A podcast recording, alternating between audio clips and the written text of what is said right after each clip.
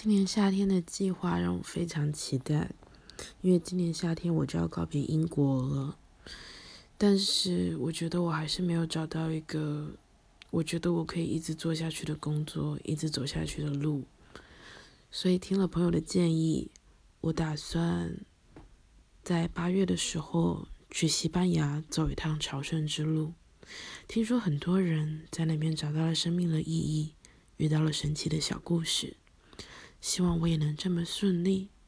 希望在走完那条路之后，我能也一并走出自己的迷惘。